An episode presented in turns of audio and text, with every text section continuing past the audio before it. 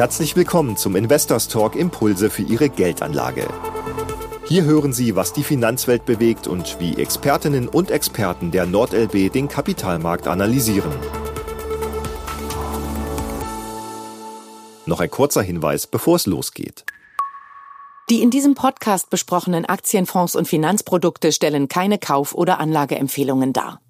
Die NordLB haftet nicht für etwaige Verluste, die dadurch entstehen, dass im Podcast genannte Gedanken und Ideen ohne individuelle Beratung und Empfehlung umgesetzt werden.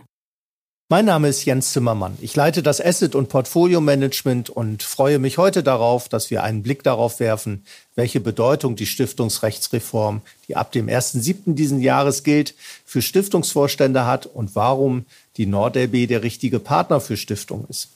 Das mache ich heute nicht alleine. Ich habe wieder eingeladen Katrin Wördemann und Alexander Schimmel. Beide sind Spezialisten für Finanznachfolge und Stiftungsberatung.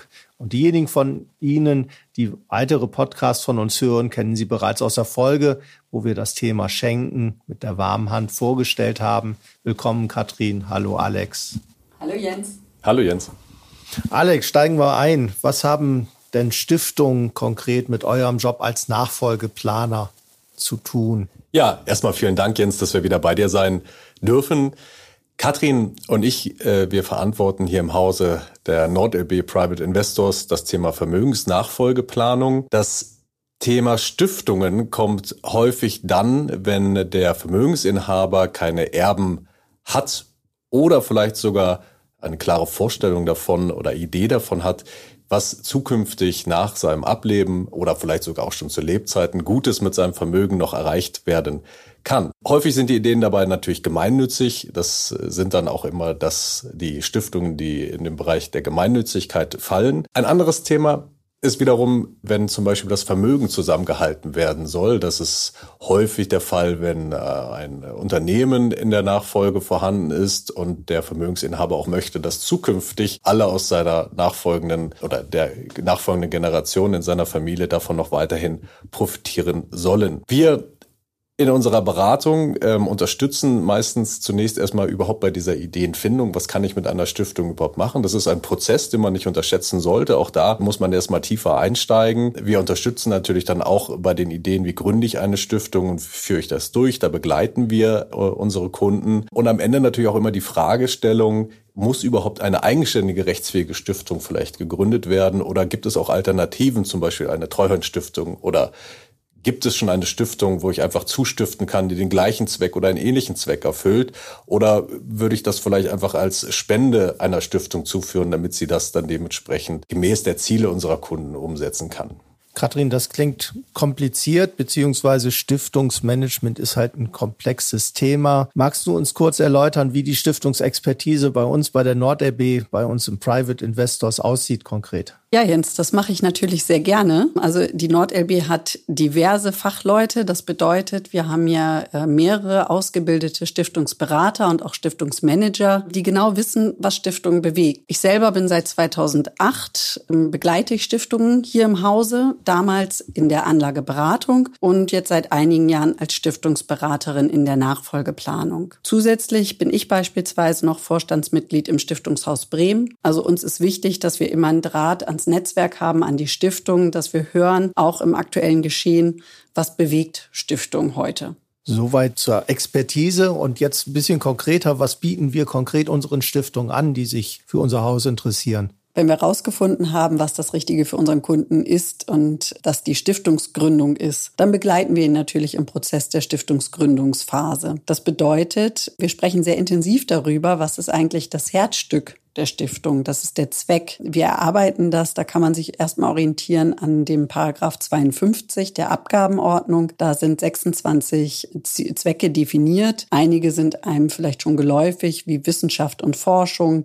Kinder- und Jugendhilfe oder Umweltschutz. Sehr beliebte Themen. Andere, da hat man vielleicht noch nichts von gehört, wie die Straftatenopferhilfe oder Pflanzenzucht und Kleingärtnerei. Also auch da lohnt sich der Blick in die Abgabenordnung. Und wenn man dann definiert hat, was einem selber am Herzen liegt, dann kann man natürlich auch schauen, welche Vereine oder Institutionen möchte ich dort unterstützen und die eben in die Satzung mit aufnehmen. Zusätzlich sprechen wir darüber, wie hoch das Vermögen überhaupt ist, wie groß ist die Stiftung ausgestattet, ist das eine operative Stiftung oder soll sie in Anführungsstrichen nur fördernd tätig werden? Wie sollen die Organe zusammengesetzt werden? Das heißt, wie groß soll der Vorstand sein? Brauchen wir ein Kuratorium? Also sehr, sehr viele Details, die wir später in der Satzung wiederfinden, die dann aber in Zusammenarbeit mit unserem Netzwerk, das heißt mit Rechts- und Steuerberatern ausgearbeitet wird. Da sind wir auch schon letztendlich bei der nächsten Fragestellung, äh, rechtliche Rahmenbedingungen. Wir haben es eingangs gesagt, Stiftungsrechtsreform ist hier das Stichwort ab 1.7. diesen Jahres gültig.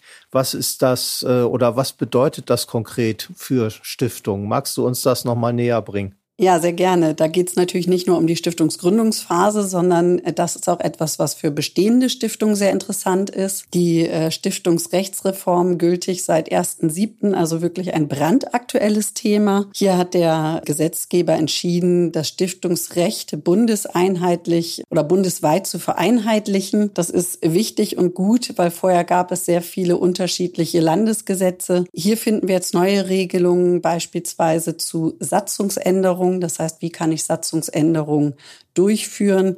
Wann ist es sehr schwierig? Welche Punkte kann man ähm, vielleicht auch sehr leicht ändern lassen und von der Stiftungsaufsicht ähm, genehmigen lassen? Es ist definiert worden, ähm, wie können Stiftungen auch ja, eine Stiftung einer anderen zugelegt werden oder vielleicht auch zwei notleidende Stiftungen zusammengelegt werden. Wir haben ja in den letzten Jahren doch einige Stiftungen gehabt aufgrund des niedrigen Zinsniveaus oder aufgrund der Volumenshöhe, die vielleicht ihre Projekte nicht mehr umsetzen konnten, ihre Zwecke nicht mehr verwirklichen konnten. Und da hat der Gesetzgeber eine Erleichterung geschaffen. Zusätzlich hat er ähm, beispielsweise die Business Judgment Rule eingeführt.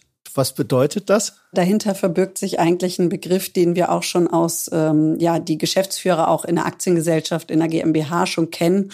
Es geht darum, dass auch Stiftungsorgane künftig im Sinne eines ordentlichen Kaufmanns handeln müssen. Das bedeutet, sie sind ähm, dazu angehalten, ihre Informationen sorgfältig auszuwählen, sich Informationen zu beschaffen und wenn sie ähm, selber nicht sich mit Themen so gut auskennen, dass sie dann auch externe Berater beispielsweise hinzuziehen. Das definiert den Rahmen ganz gut und ähm, hilft auch den Vorstand letztendlich zu schützen, also auch die Beraterhaft oder die, die Vorstandshaftung dort einzugrenzen. Wichtig natürlich nicht nur die Informationen zu holen und die persönlichen Erfahrungen außen vor zu lassen ein Stück weit, also neutral drüber zu gucken, sondern auch dort im Wohle der Stiftung zu handeln oder zum Wohle der Stiftung und viel zu dokumentieren. Das sehen wir insbesondere in der, in der Anlageberatung ist das natürlich sehr wichtig, da die richtigen Informationen einzuholen. Ich würde den Ball da gerne mal zurückspielen an dich, Jens. Anlage von Stiftungsgeldern da bist du natürlich der Experte.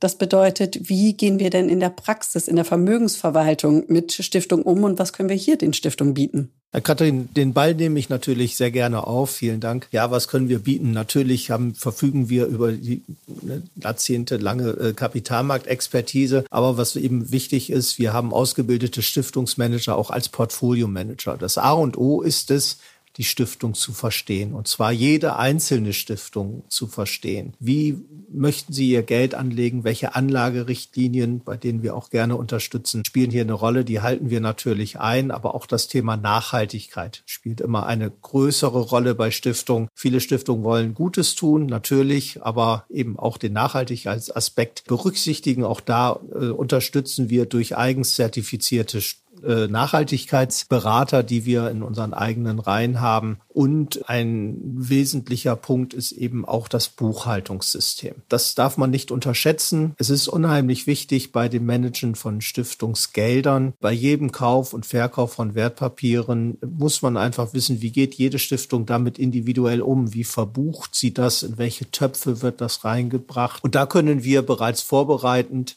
äh, entsprechende Informationen dann natürlich liefern, wenn wir entsprechende Umschichtungen im Vermögen vornehmen, dass wir den Stiftungen sagen können, pass auf, das ist jetzt ein realisierter Gewinn, das ist ein realisierter Verlust, äh, das ist ein Ertrag XY um der Stiftung dabei zu helfen, die Unterlagen so aufzubereiten, dass in der nachgelagerten Prüfung in der Regel durch einen Steuerberater der Aufwand dort möglichst gering bleibt und somit auch die Kosten entsprechend niedrig bleiben. Das ist unser Beitrag dazu und kurzer Ausblick zum Thema Nachhaltigkeit. Auch das ist ein sehr komplexes Thema. Da freue ich mich dann aber auch schon auf unsere nächste Folge mit dem Podcast, auch wieder mit euch beiden. Danke erstmal an dieser Stelle Katrin, danke Alex für die Ausführungen hier und ich freue mich auf das nächste Mal mit euch. Bis zum nächsten Mal. Tschüss. Investors Talk Impulse für Ihre Geldanlage ist ein Podcast der NordLB. Wir hoffen, diese Folge hat Ihnen gefallen. Wenn Sie Feedback haben, freuen wir uns über Ihre Nachricht unter Vermögensverwaltung-vertrieb at nordlb.de.